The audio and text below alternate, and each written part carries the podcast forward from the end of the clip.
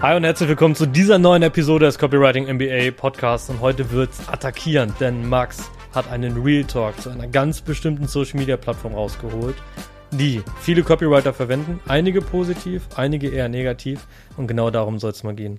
Deswegen Max, in der Community hast du einen Beitrag geschrieben mit einem Kack-Smiley. Nimm uns mit. Was stand in diesem Beitrag? Also ich, äh, vielleicht erstmal, wie ich drauf gekommen bin. Ich habe letztens mit einer Kundin von uns gesprochen, also beginnende Copywriterin, ähm, die, für die, für die es ein bisschen unangenehm war, äh, Kurzvideos an potenzielle Kunden rauszuschicken. Gibt dir die Möglichkeit, du kannst entweder Facebook und so weiter posten und hoffen, dass du irgendwie genügend Reichweite aufbaust oder Instagram-Influencer wirst und YouTube-Kanal hast und Kunden fragen die ganze Zeit bei dir an, voll krass. Das ist ein Weg, den Leute sich vorstellen, wie man Online-Kunden gewinnt, auch Copywriter. Ein anderer Weg ist halt, nimm das Telefon in die Hand und call dich durch. Ne? Das ist halt für die, die es richtig wollen und die auch da bereit sind, diese extra Meile zu gehen. Muss man nicht, aber ist natürlich eine Möglichkeit. So hast du auch damals gemacht, um deine ersten 10.000 Euro im Monat zu erreichen. Ähm, so, und die, der, der smarte Zwischenweg für, ich sag jetzt mal, kreative Leute, die vielleicht auch eher introvertiert sind. Also, auch wenn es manchmal Leute mir nicht abkaufen, weil wir vor Kamera sind oder ich auch Vorträge halte und so weiter. Aber ich sehe mich als eher introvertiert. Wenn ich die ganze Zeit in der Gruppe war oder sowas, dann habe ich auch gerne mal wieder meine Ruhe. So. Ähm, und für solche Leute passt halt unsere Value First Outreach Methode super. Und die gehen wir auch im Detail in unserem Mitgliederbereich durch. Aber für diese Teilnehmerin war es halt, da hat sie halt eine extra Portion Überwindung gebraucht und hat sich gedacht, ja, okay, während ich die aufbaue, will ich mir erstmal lieber inbound Anfragen aufbauen über LinkedIn, über regelmäßiges Posten und ist so weiter. Ist ja auch viel geiler, wenn ein Kunde direkt sagt, hier, ich möchte dir 5000 Euro überweisen, bitte, bitte darf ich. Ja. Und das Problem, das für sie aufkam, war, sie, sie hat dann auch ihr Profil sauber eingerichtet, das zeigen wir ja auch und auch wie man da an eine Content-Strategie rangeht, aber dann hat sie sich daran aufgehangen und hat nur darauf gewartet, dass etwas über LinkedIn passiert, hat dort regelmäßig gepostet und die größte Todsünde, hat Zeit auf LinkedIn verbracht.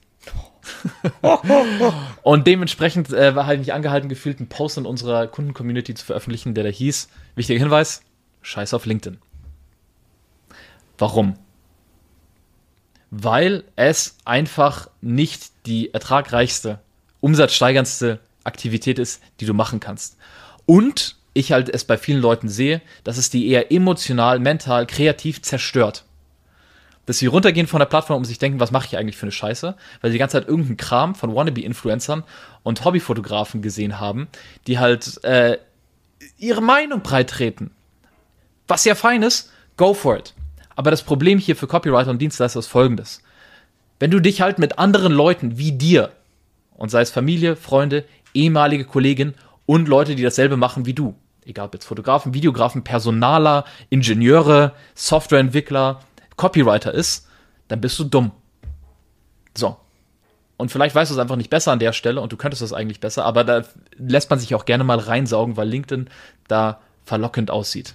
Das heißt ganz konkret, als Copywriter sei nicht mit anderen Copywritern bei LinkedIn befreundet, außer du willst deine mentale Gesundheit komplett auseinandernehmen. Yes. Warum? Weil natürlich, angenommen, um, um jetzt mal ein anderes Beispiel zu machen, angenommen, ich wäre Graphic Designer und ich teile so meine Website-Erfolgsbeispiele und so weiter, wie ich ein geiles Design gemacht habe. Oder ich erkläre ein Konzept, das bei Design wichtig ist, Leute beachten können, ihren Posts und ihren Videos und was auch immer. Und ich bin mit 100 anderen, 200 anderen Graphic Designern vernetzt und sehe die ganze Zeit deren Posts, dann denke ich mir auch, oh, der ist gut, oh, sowas habe ich aber nicht gut gemacht, oh, das war eine coole Idee, aber jetzt kopiere ich das. Uh, der hat einen Kunden gewonnen, ich habe jetzt gerade keinen Kunden, warte mal, hat, der macht wahrscheinlich was besser und dann, dann drehst du einfach durch. Und das ist vollkommen bescheuert. Auch wenn ich auf Real-Ideen kommen möchte für unseren Content, dann gucke ich mir manchmal andere Sachen an aus Deutschland und, und, USA und so weiter. Und für fünf Minuten ist das dann eigentlich auch mehr als genug, wonach ich mich hinsetzen sollte und überlegen sollte, okay, was finde ich eigentlich geil? Was weiß ich hilft unseren Leuten? Und dann meinen eigenen Scheiß draus machen. Wenn ich stattdessen aber hängen bleibe und mir die ganze Zeit andere Leute Sachen angucke, dann ist das kreativ absolut verstopfend. Du kriegst nichts auf die Straße und gehst nur verzweifelt daraus. Und das ist halt eine Sache, die ich bei LinkedIn sehe. Deshalb äh, mach's wie Einbrecher, rein und wieder raus. Ne? und nur mit der Zielgruppe vernetzen, alles andere ergibt ja keinen Sinn, weil LinkedIn ist auch, ist schon sehr toxisch, würde ich sagen. Ich habe mich gestern Abend auch bei LinkedIn. Was heißt toxisch für dich? Ist ein Begriff, der wird für rumgeschmissen. Bin, bin gestern, gestern Abend in die App gegangen, bisschen durchgescrollt und ich sehe halt so ein, zwei Kandidaten, die halt mit irgendwelchen krassen Kunden flexen, so von wegen, letzter Monat war der krasseste, den ich jemals hatte und so weiter, macht das und das und das. Und dann weiß ich halt aber, weil ich bestimmte Hintergrundinfos habe, dass die halt einfach Scheiße reden. Mhm. Weil das halt faktisch nicht stimmt. So, wenn man das jetzt aber liest, dann denkt man sich die ganze Zeit, boah, bin ich schlecht. Weil das stimmt hier alles, weil man es nicht besser weiß in dem Moment, weil man nicht Hintergrundinfo hat und dann vielleicht Die anderen ist. sind so viel besser. Und dann ballert halt wieder Shiny Object Syndrom rein geht man auf deren Profil, zieht sie rein, was machen die denn? Ah, wenn die das so machen, dann muss das ja krass funktionieren. Und dann übernimmt man Dinge, die eigentlich gar nicht funktionieren, weil man denkt, es klappt. Und dann ist man in einer absoluten Teufelsspirale und nimmt sich selbst komplett auseinander. Deswegen App deinstallieren. Du brauchst es nur im Browser. Das reicht völlig. Nicht mit Leuten aus deiner Zielgruppe connecten. Äh, nee, nicht mit gleichen Anbietern wie dir connecten, sondern nur mit Leuten aus deiner Zielgruppe. Genau, also vernetze dich mit Leuten, die deine Kunden sein könnten oder werden sollten. Ja. Und mit der Zeit, ob du jetzt Content veröffentlichst oder nicht, mit der Zeit wird dann dein Content, den du veröffentlichst, Leuten vorgeschlagen, die ähnlich sind wie dem, mit denen du auch vernetzt bist und du siehst, was die posten und was die Zielgruppe beschäftigt. Und das ist was für dich interessant ist. Wenn jetzt du als Copywriter für Architekten arbeitest, dann vernetz dich mit motherfucking Architekten. Wenn du mit IT-Unternehmen arbeitest, dann connecte dich mit IT-Unternehmen und schmeiß die ganzen Marketer raus. Braucht's nicht. So, und da kommt dann eben auch diese, diese FOMO oder dieses, es gibt nicht genug auf. Und ich habe mir mal Statistiken angeschaut. In Deutschland, Österreich und der Schweiz gibt es zusammen 3,89 Millionen Unternehmen. 99 Prozent davon sind kleine und mittelständische Unternehmen. Also nicht Riesenkonzerne, wo es ewig braucht, einen Fuß in die Tür zu bekommen. Insgesamt setzen die im Jahr 5 Billionen Euro um. Billionen, nicht Milliarden. Also ich glaube, es ist nochmal drei Nullen hinten dran. Also eine ganze Menge Schotter. So, Deutschland, Österreich und die Schweiz gemeinsam. Die Copywriter, die es dort gibt, das ist ein Tropfen auf einen heißen Stein oder ein Tropfen im großen, weiten Ozean. Und wenn man mal realistisch einen Schritt ist und einen Schritt zurücknimmt und das mal mit Ingenieuren zum Beispiel vergleicht, es gibt äh, nicht ganz eindeutig die Stats dazu, aber in Deutschland äh, so 1,2 bis 1,5 Millionen Ingenieure.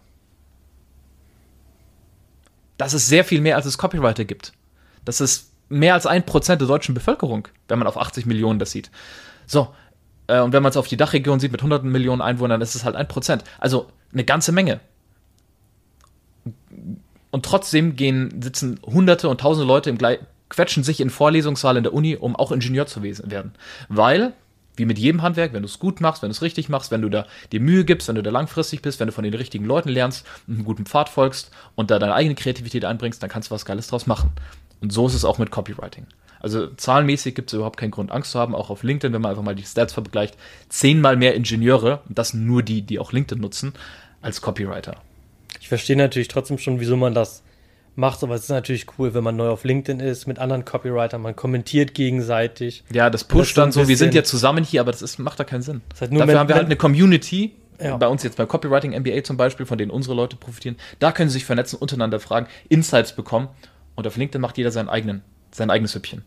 Ja, es ist nur mentale Masturbation. Boah, ich habe 10.000 Impressionen, so geil. Ja, und wie viele Kunden? Ja. Und wie viele Kopfschmerzen? Ja. Also klar, wenn man nur mit der Zielgruppe unterwegs ist, nur mit Ingenieurdienstleistern zum Beispiel, ist das Profil erstmal ein bisschen länger, ein bisschen ruhiger. Dauert, bis das zum Rollen kommt, aber das bringt halt Kunden. Und ja. darum geht es ja. LinkedIn soll ja nicht Spaß machen, ein bisschen rumscrollen, bunte Bilder liken, sondern soll ja Geld bringen. Yes. Dafür ist ja am Ende des Tages da. Also da ist Instagram und TikTok unterhaltsamer oder YouTube Shorts. Ja, ja, ja. Also das äh, ganz klare Empfehlung, LinkedIn bewusst benutzen. Wenn, wenn überhaupt. Ja. Ähm, also, als wir mit dem Copywriting MBA gestartet sind und unsere Teilnehmer angefangen haben, ihre Kunden zu gewinnen, hatten wir noch nicht mehr irgendwas zu LinkedIn abgedeckt. Ähm, und das Lustige ist, also, oder was heißt lustig ist, ich sehe LinkedIn eher wie Farmen. Du baust dir halt, du machst so dein Feld, du bestellst es, du setzt Samen und dann wartest du halt ewig. Ein Baum muss jetzt nicht am Gras ziehen. Ja. Ähm, aber du, was machst du, während du darauf wartest, dass das Gras wächst oder die, das Weizen wächst? Währenddessen verhungerst du, wenn du nicht jagst. So, und das ist halt, was die Value First Outreach Methode ist. Einfach ein direkterer Weg, wo du sagst, ich möchte dich als Kunden gewinnen. Hey, let's talk. Mhm. Und dafür brauchst du kein LinkedIn. LinkedIn ist eine nice Ergänzung, langfristig nebenbei. Cool. Genau. Schauen die ganzen LinkedIn-Coaches da draußen, die predigen das der heilige Gral. LinkedIn ist richtig eingesetzt, cool, aber nur nice to have. Genau, und gibt halt wenige, die auch das dementsprechend kommunizieren, die das wirklich fundiert äh, im B2B-Bereich ähm, weitergeben. Ähm, einen davon haben wir bei uns in der Flagship Mastermind als Coach mit drin, der unseren Leuten weiterhilft, das fortgeschritten zu nutzen. Aber am Anfang, scheiß drauf. Das war unser Rant für heute zum äh, Thema LinkedIn. Wenn du mehr Interesse daran hast, wie du an die Kundengewinnung rangehst, wie Value First Outreach etc. funktioniert, dann klick dich mal unter dem Video durch. Da findest du ein Videotraining dazu. Da gehe ich in der Tiefe da rein, erkläre das Ganze, gebe dir auch ein Live-Beispiel dazu in dem Video mit. Und dann kannst du dein eigenes Bild machen und eine Entscheidung treffen. Also, bis dahin. Peace Ciao. out.